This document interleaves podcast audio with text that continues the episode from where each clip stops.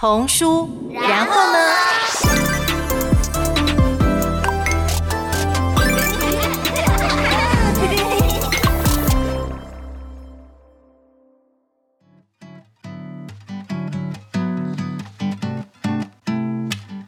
各位听众，大家好，欢迎收听童书。然后呢，我是主持人杨子伟。今天是童书，然后呢的节目首播，那刚好是在春天这个春暖花开的季节里，所以我们也挑选了，就是每年春天在童书插画界的盛事——意大利普罗纳插画展。要来做专题介绍。那我想，破浪那插画展，因为近几年台湾有许多插画家参与，而且都取得很好的成绩，所以就越来越被大家所认识。不过，其中的很多具体的细节背景，还有它的由来，或是它得奖到底代表是什么样的意义，我想有很多人可能不是那么的清楚。所以，我们第一集呢，也特别邀请到亲子天下阅读频道总监张淑琼总监，要来为我们介绍波隆纳插画展，还有也会同时为我们介绍与插画展一起举行。在童书界也是相当重要的一个奖项——拉加兹童书奖。对，那我们就先来欢迎亲子天下阅读频道总监张淑琼。淑琼你好，志伟好，大家好，很荣幸参加第一次的录音。那是不是先请淑琼为听众介绍一下你自己？还有，我也蛮好奇，这个亲子天下阅读频道它是一个怎么样性质的频道？好。亲子天下阅读频道，它是以阅读为中心的一个网络上的平台。我们在设定的时候，就是希望它的所有发生的事情，就是阅读这个范围，可能跟书有关系，可能跟阅读的行为有关系，跟亲子共读，甚至在阅读的时候会发生的大大小小的事情，还有阅读的空间、阅读活动的场域，甚至一些活动的报道。所以你会发现，它其实就紧扣着阅读。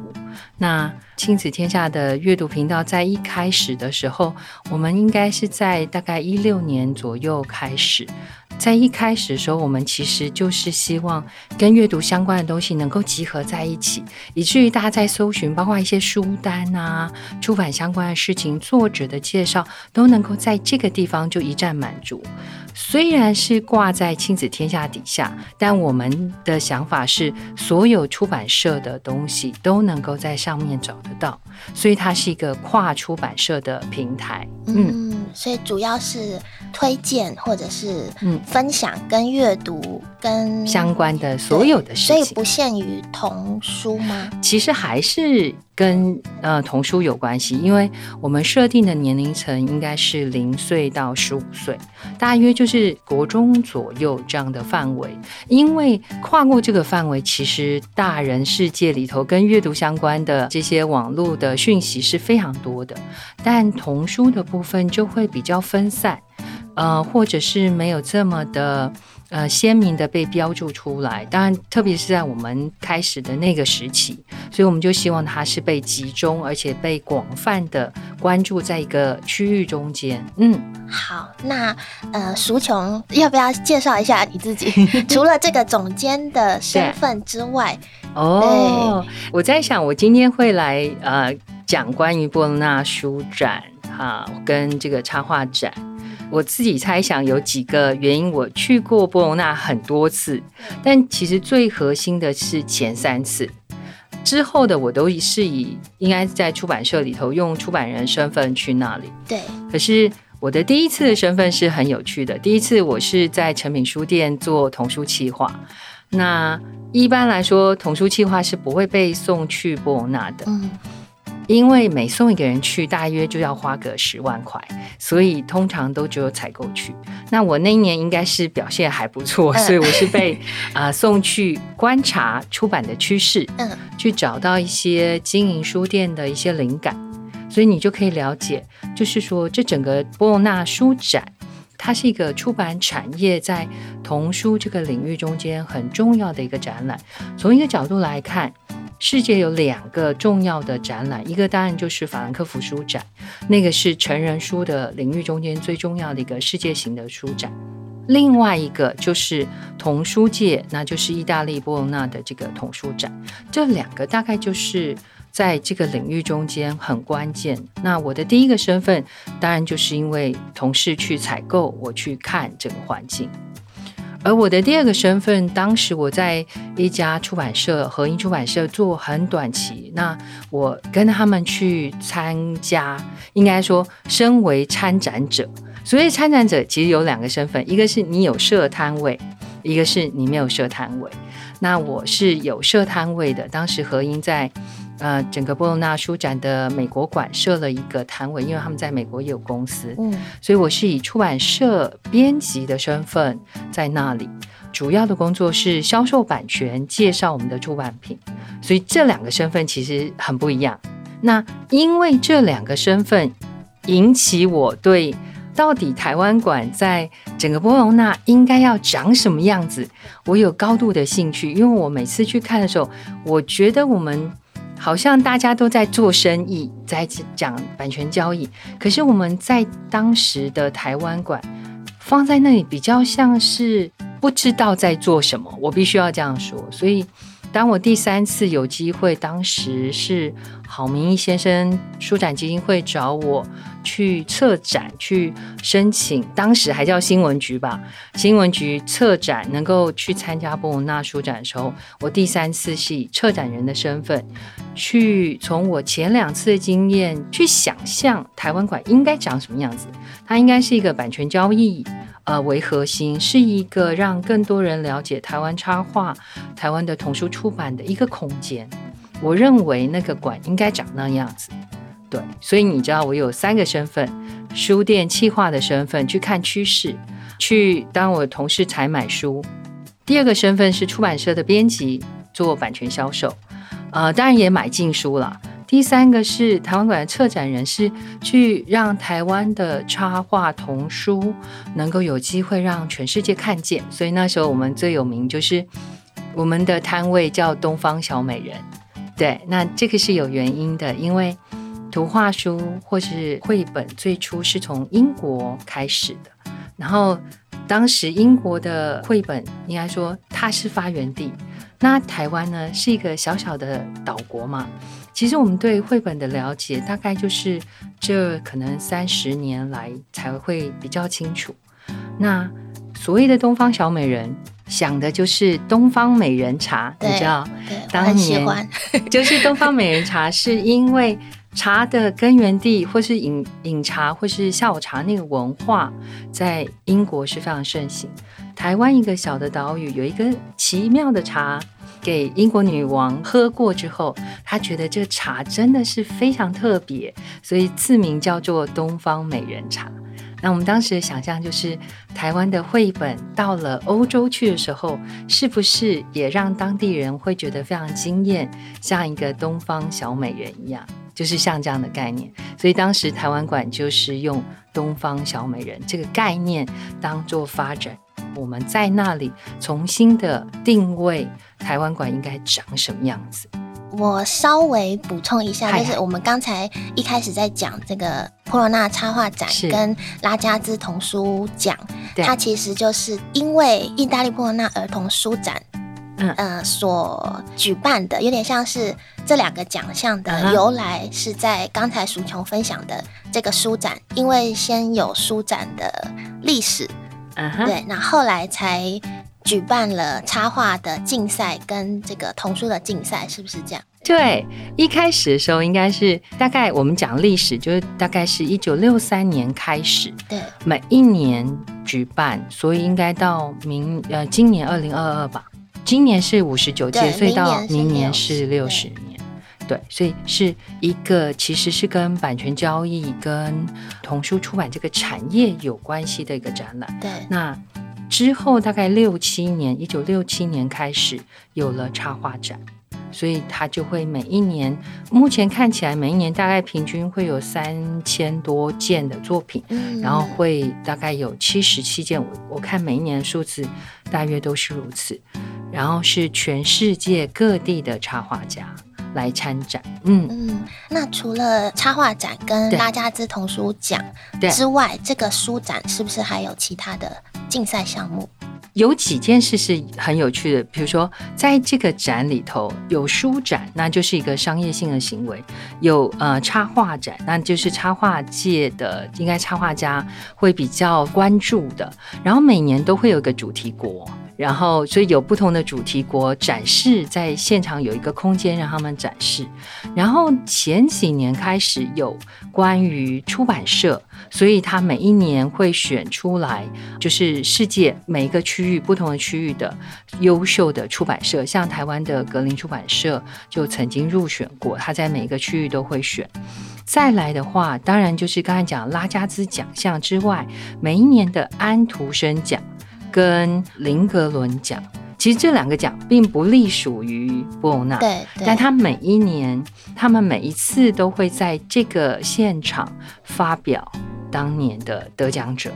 就表示说这个场地、这个活动本身是一个具有国际上的视野或者国际上的关注度的一个展览，嗯。嗯好，那我们就先来进入比较细节的，好，关于波罗纳插画展，它是一个怎么样的竞赛项目？这个插画展本身哦，就是从六七年开始，它每一年都会呃有一个评审团，那他鼓励全世界各地的人能够将他们的作品寄送到那里，但是它并不是一本完整的书哦。它应该就是五张连续的，或者说你用五张图像去说故事。那可以参展的人包括插画家，可能就是已经是专业的，但是也可能是一些入门的一些新手的插画家。然后再来就是很多设计业，应该说设计学校的学生，插画学校的学生在当地。所以我记得我自己去的过程中间，常常会发现有很多都是背着画具。当年啊，当年当然是背着画具，现在可能都是拿着平板啊，或者笔电啊。可是当年。很多都是背着画具，你很明显知道他是学生，但他们就会去到那里去朝圣，甚至他们的作品会在那里。还有一部分是出版社，他可以推荐，就是寄送可能他下面的一些插画家的作品参加。然后透过这些评审团，这评审团也是来自不同领域的，但都是插画专业。然后他们会去评选，他们会希望是不同的风格。但是这几年我们可以看得出来，嗯，比较是比较新的媒材，或是有一些比较尝试、比较大胆的新的风格，是他们蛮鼓励的。嗯嗯嗯，那我想问一下，这个展览它有，比如说年龄的限制？也没有年龄的限，呃，但但小孩子不行，基本上还是要有一定的，你或者是专业，或者是你是插画系的学生，恐怕太小不行，因为它还是一个专业的展览，所以你在报名的时候还是有一定的门槛。但他们确实这几年有会让孩子去选他们喜欢的。对，所以这是另外一个，就是说，他并不是参展的是小孩，但是是孩子可以选他们喜欢的。嗯，嗯，所以他比较像，就是说，他会先，嗯、呃，其实你就是用五张画，嗯，对，然后去表达一个完整的概念。对，对，那这个五张画是限于说没出版或是有出版都可以？其实都可以耶。它基本上就是从来没有出版，或是你近两年中间出版的这些插画作品。对，所以你想想看，如果是出版商帮忙他下面的人报名，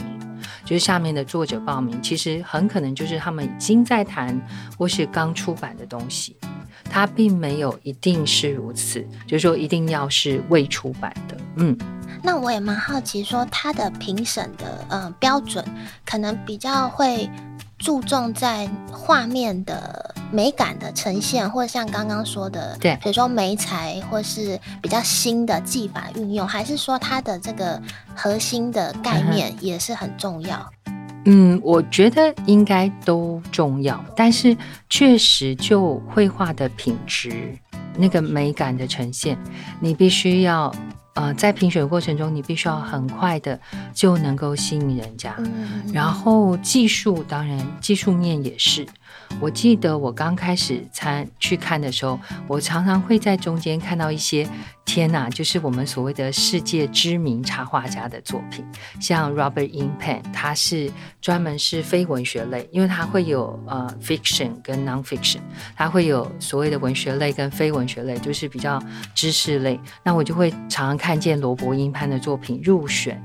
那你就可以知道，当他入选，他已经是那么资深的插画者，就表示一件事：他们没有次数的限制，你可以每一年都参加。第二个是，他显然要有一定的技术才能够入选。那我觉得这个是还蛮重要的。嗯嗯嗯嗯。所以，呃，淑琼有没有什么荐呃推荐的，或是印象很深刻的？除了刚才提到的一个罗伯·英潘的作品。哦应该是我们当时在看的时候，大约就像那个呃韩国的插画家苏西里，对苏西呃他应该叫苏西里吧？对，其实他从很早之前我们在波纳的时候就有注意到这个插画家，那他也跟整个韩国的插画发展有关系。在最初，其实亚洲地区日本应该是最先。进到波隆纳的，而且日本其实我们常说亚洲是不含日本的，日本好像是亚洲的一个独立的区域。他们从很早就参与波隆纳，甚至波隆纳的插画的这些入选的作品会到日本去巡回，而且他们到日本去展的时候，不是像在台湾，我们台湾也有展，但是我们可能在嗯中正纪念堂或者。有时候我们有一些插画展可能会在百货公司，但他们会在美术馆。你了解这个差异？差异就是插画这个专业是在美术馆的，不是在百货公司或者是某一个商业的展览的空间。所以我觉得日本在很早期就加入，那也就是为什么波纳插画展入选的里面，其实日本的插画家比例很高。但是后来，从日本之后，亚洲的另外一个国家就是韩国，急起直追。所以亚洲的韩国是从国家的力量进去培养出版、培养插画。所以你会发现，后来入选得奖的作品中间，韩国的出版品也越来越多。那苏西利或者后来的像嗯白希娜他们，就是在整个国家的。资源进去，焦点进去之后上来的，然后之后你会看见，啊、台湾我们也慢慢的更多的一些国家的资源，或者是整个商业运作中间，大家看重那国际的呃趋势发展，所以我们也加进去。从零六年摊位的改变、态度的改变之后，你会发现我们每一年到了。一六年到一八年这几年，越来越多呃插画者关注，然后越多人去参与，所以其实你可以看到那个脉络。当然，接下来就是中国，所以它就是一个趋势。这就是我说，它是一个出版产业，它是一个童书出版产业，它有一个脉络趋势在那里。那台湾这几年真的很棒，就是越来越多人开始愿意去到当地。甚至愿意参加，然后愿意去了解、关注。嗯，那我我再问一题关于 关于这个波隆纳插画展，就是创作者或是插画者，他想要参加这个展览，嗯，首先他的对他要参展的方式，那还有呃这个参展的动力，就说对比较想要出书，如果他只是想要发展插画，不一定是想要做。绘本，他不一定是想要发展成整个绘本。嗯、那这个插画展对插画家来说，嗯，对它的意义是什么？好，他如果想要呃参加这个插画展，其实呃所有的报名的讯息，现在是网络时代，所有报名讯息在网站上都有，他可以自己，如果他有这个动力，真的没有问题。然后所有的细节应该都不难。早期的时候，我记得邱承宗老师还非常热心的去架设一个网站，然后想办法去告诉大家说，来参加哦，来参加哦，他们可以帮忙。但是我觉得这几年大家应该都有能力，或者是可能有一些小的团体可以互相帮助。好，那关于如果想要走到这个专业，我们看一个人的例子就知道了，这个人就叫周俊生，就是 Page。Page 一开始的时候，他应该是在英国，应该说他在英国念书，然后他有机会来参与，他入选，然后他其实连续好几度入选，他甚至在一六年的时候，他就是有四度入选，他是真的很厉害。可是他的作品一看就知道不是童书。当时我记得他入选的第一届的时候，我们看到名字根本不知道他是谁，在台湾，然后我们就想这个人，可是他的作品一点都不童书，他就是插画。所以我说布隆纳其实虽然是童书展，但是他在插画这个领域，他就是插画，所以他并没有那么鲜明说你一定要入选之后你就是做童书。再来你会发现，像周俊生后来。他非常努力，他其实是一个很有才华的人，因此他后来还入选了新人奖，就是嗯，波纳书展跟西班牙的 SM 基金会联合的这个所谓的国际插画新人奖，他后来又入选了这个奖。我觉得，当他入选这个奖的时候，提升了大家对整个布隆纳嗯插画展的那个关注度。然后接下来，你又发现他其实陆陆续续，甚至现在他已经是参与在其中的，有时候是一些演讲，就是讲座的参与者。他在那里头有很多的身份，他也参加，呃，台北书展基金会在当地的设展，而他在台湾做的就是策展人，他他有一个身份是策展人的工作。你就知道，他其实虽然尝试着想要做童书，但他做的童书，他觉得很有点辛苦。因为他所要展现的东西是超越童书的，或者说他想要沟通的对象恐怕并不是一定是一般的孩子，对，所以他就是一个很好的例子。嗯嗯嗯，就顺着这个周俊生老师，嗯、我知道他也有得过这个拉加兹童书奖，是的，好像是算艺术类的。嗯。对这个奖项，那我们是不是就接着来介绍一下拉加兹童书奖又是一个怎么样的奖项？好，应该是说在波隆纳里头，除了刚才说的插画展，它其实就是你可以去投稿，然后你寄送作品去，有三千多件的作品，中间七十七位，大概每一年他们会选出来。再补充一下，如果我们现在平均每一年大概都可以入选到六个、七个，有时候甚至九个，你就知道七十七位中间，台湾的插画家入选的比例相对是高的。好，那再来就是讲到拉加兹，拉加兹每一年他会有要看，因为他们的分类就是所谓的文学类、非文学类，其实它就是 fiction、non-fiction，然后他们会鼓励有。特别针对新人，就是从来没有出版过的新人，他们有鼓励的奖项，还有这几年会有漫画类的奖项，但是是比较幼年的，就是他这个漫画并不是真的是比较大人，他其实是偏年纪比较幼小的，而且他们每一年还会选到全世界各国，其实也奖励一些比较小地区的国家，他们有所谓的 New Horizon 的这个奖项。那像今年得奖的作品就是拉脱维亚的作品。所以每一年都不一样，那你就可以了解，这就是我们说的所谓的具有联合国气势的那种国际性的奖项，因为它不会那么针对在英美的国家，然后还有它每一年会设一个特别的主题。我们开始比较呃注意到这个是二零一六年蔡兆伦得到的那个看不见。他得到的就是拉加兹的这个奖项中间的特殊主题，特别是呃关于这些比较不方便 disable 的这这些孩子们，那面对他们的能力上，或者说可能他们的障碍上面，是不是有一些特别的书来为他们预备？那当年看不见就是入选这个奖项，他得到佳作。那也包括之前像孙兴瑜也有得过他的《北京游》。也得过，就是都有入选过。那当然最有名就是去年这个 Home 林连恩的作品夺得了拉加兹故事类，所以它应该是故事类呃，或者说文学类、非文学类，它是 fiction 类的首奖。嗯那这个的嗯童书奖项，嗯、它跟刚才这个破纳插画展不同的地方，就是在于说，它其实是必须要成书，嗯，它必须要是一个完整的出版品。对，那它的呃参赛资格是不是要由出版社？我看到的资料是说，嗯、好像它是必须透过出版社嗯才能报名的。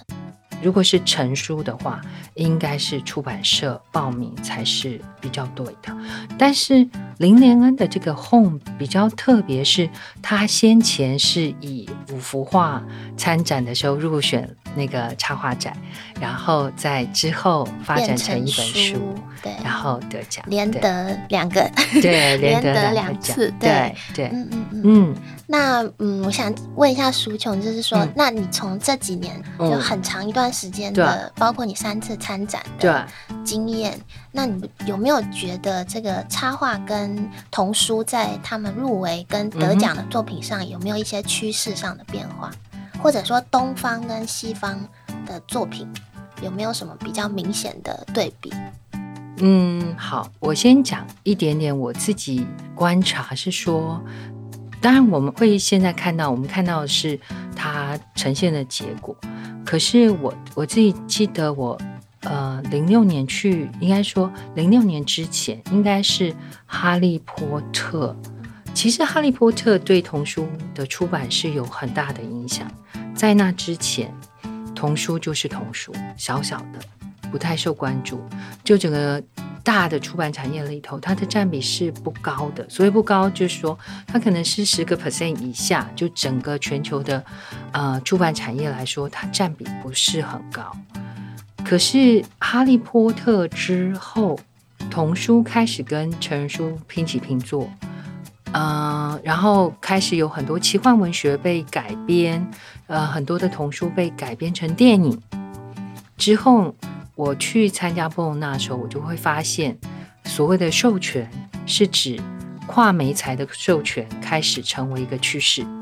我记得有一年很有趣，我在那里的时候，我就看见有一群人晃来晃去，他们是谁？皮克斯的工作人员，他们在找有没有机会有童书可以改编，就像史瑞克一样，因为史瑞克就是一本童书改编的。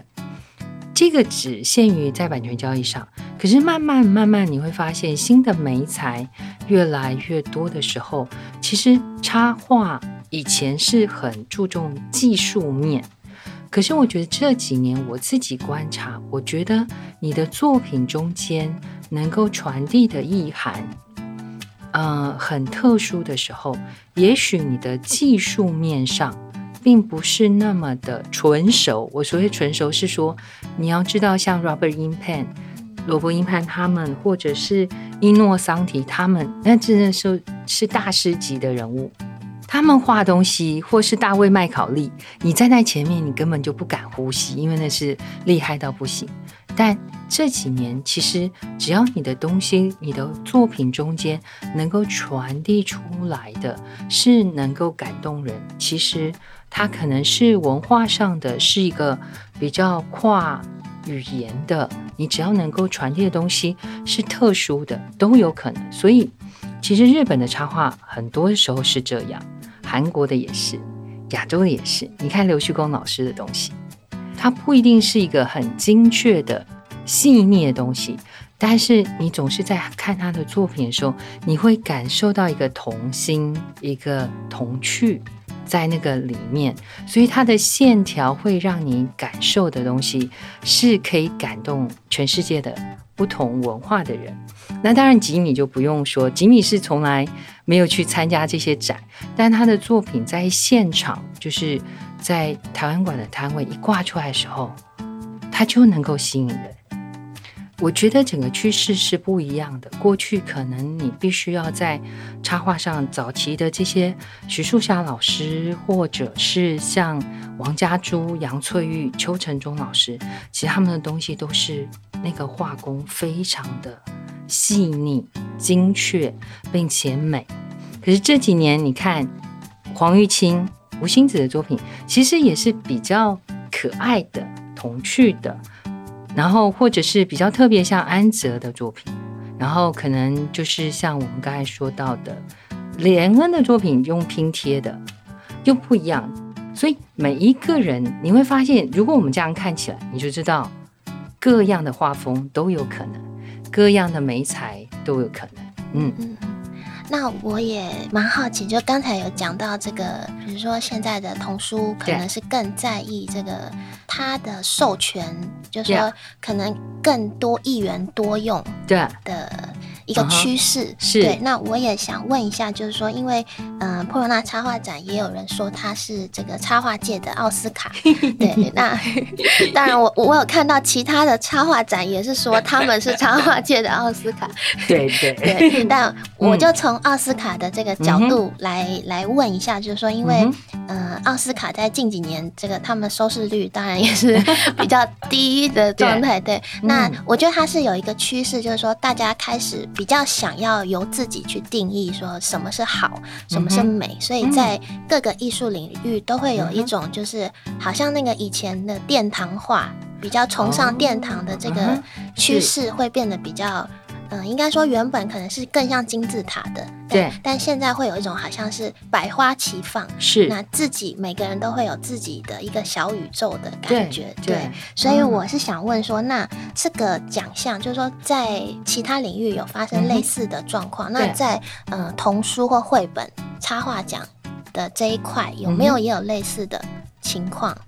发生？嗯，对，明显的是有的。我觉得我自己在刚开始参与波纳的时候，我们仍然是以英美主流的出版社为中心，或者是所谓的插画家，也是已经在台面上的这些插画家为主。可是你要了解，那个时期就是所谓的网络时代还没有开始的时候。然后当网络开始的时候，更多的人进到这个领域中间，就像。电影拍摄一样，过去你要拍摄一个电影，你必须要大制作，你的设备是很惊人的，整个架构、财务是很惊人。可是这几年，慢慢有人用手机也可以拍摄，就是说，你知道那个整个环境是不一样的。童书当然一定也受这样的影响。至于波隆纳到底是不是？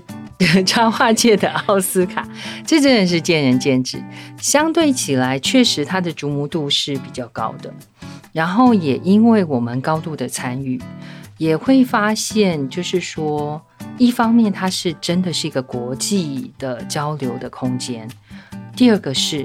这几年能够入选波隆纳插画展，或者是拉加兹得奖的作品，其实在回到台湾之后。他接到的 case 就是他可以有的出版机会相对是比较多的，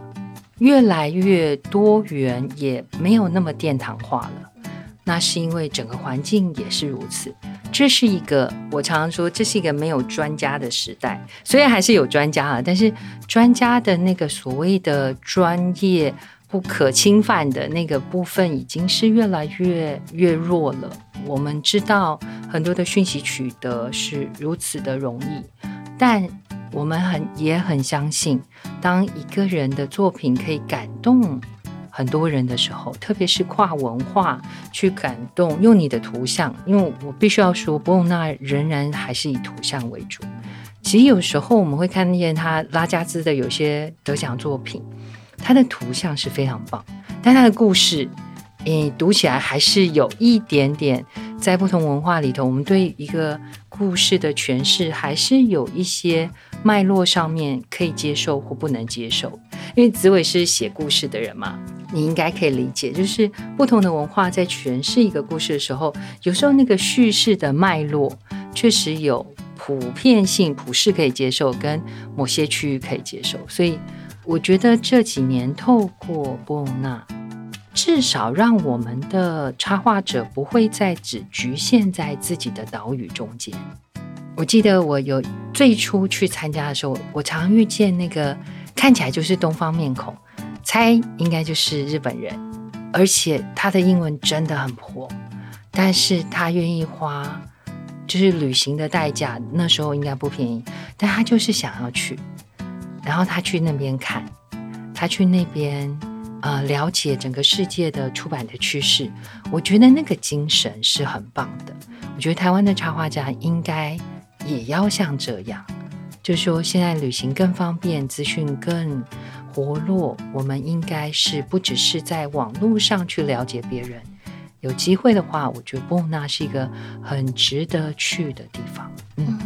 好，回应一下刚才老师讲的那个关于语言的事情，我就是在嗯普罗纳插画展的观看的过程中，会觉得就是这些画家或这些插画家，真的就是嗯、呃、用画嗯。来当做他们的语言。是。对那。刚才讲到这个，有的插画的它的叙事方式可能不是呃我们所习惯的这个逻辑，对。对，那我就觉得这个真的就是非常有意思的地方，因为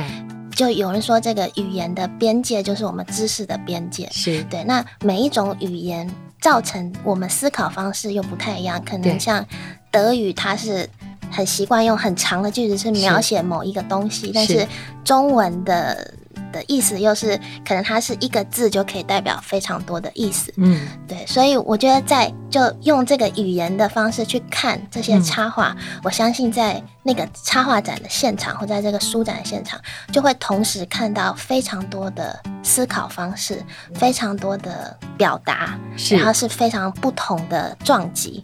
对。特别是你在参加他们的活动，我每一次去的时候，我看到那个活动，我觉得好精彩哦，都很想去。但是你坐下来的时候，你就会当场傻住，因为他可能就是用意大利文全程，然后你就啊，呃、我只能从里头大约猜测是什么意思。对，但是也因此你就知道他。至少对我来说啦，它是一个去欧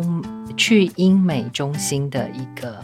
插画世界，或者是童书世界。因为我们开始说太习惯，可能是语文的关系，也许就是这么容易。然后，可是，嗯，慢慢的你在那里，你就会真的看见是一个全世界的不同的出版品。不同的语文的人在那里沟通，当然沟通语文里头，英文还是很便利的。但是你会发现，包括插画的风格，欧洲的很多的画风，特别欧洲其实有很多的出版社是小众出版社，他们就是几个人就一个出版社。这几年也台湾也越来越多，但是你会发现那个出版的规模跟他们关注的东西就会完全不一样。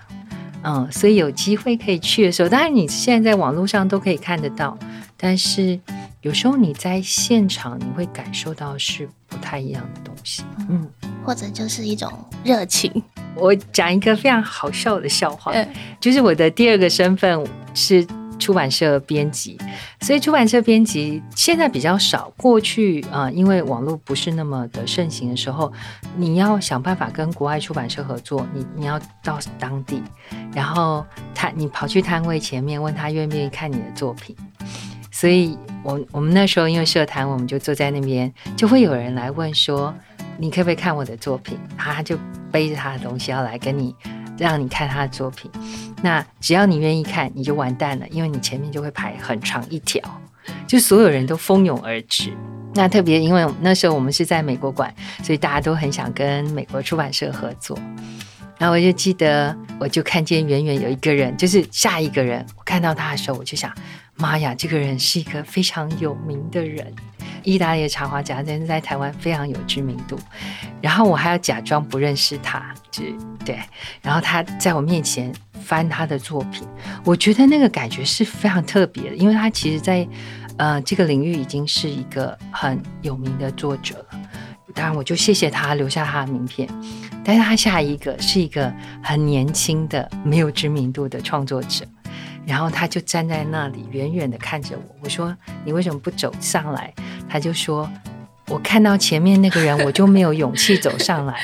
就是他知道前面那个人是谁，那个是一个位阶很高的插画家，很有名的插画家。他对等自己就是一个小喽啰，还没有作品。那我就说没关系，过来吧。就是我觉得很有趣，就是当你愿意有勇气跨出去的时候，其实世界是很奇妙的。也许就某一个机会，刚好就因为现在我们不是那么要求你一定要是。画技非常好，可是你可能某一个部分碰触到大家的需要，就有机会。嗯。好，最后这个也是对很多嗯、新的创作者，或者说想要从事这个嗯、呃、不管是插画或是绘本或童书这个领域有兴趣的人，是一个很好的鼓励，也是一个很好的启发。嗯、那我们今天就谢谢淑琼为我们带来这么精细而且很切身经验的这个分享。是，对，那我们后续还会再邀请这个波隆那插画展的入围者也来。呃，从创作者出发的、嗯、很重要。经验分享，嗯，对，好，那我们现在就再次谢谢呃亲子天下阅读频道总监张淑琼，谢谢淑琼，那我们童书，然后呢，下礼拜再见，大家拜拜，拜拜。